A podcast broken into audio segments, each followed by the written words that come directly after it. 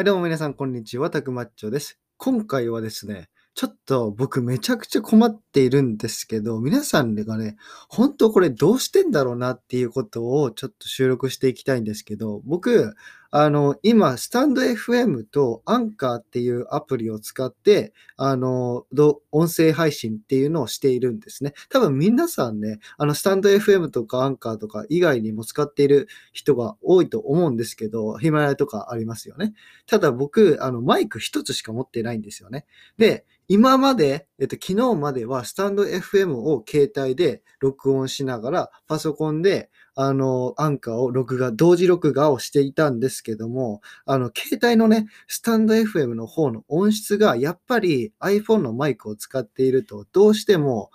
あの、悪いんですよね、音質が。だから、アンカーの音質、アンカーの方の配信の音質は、あの、結構、まあ、あの、外部のマイクを使っているんでいいんですけども、スタンド FM とのの音声っていうのが悪くてですね、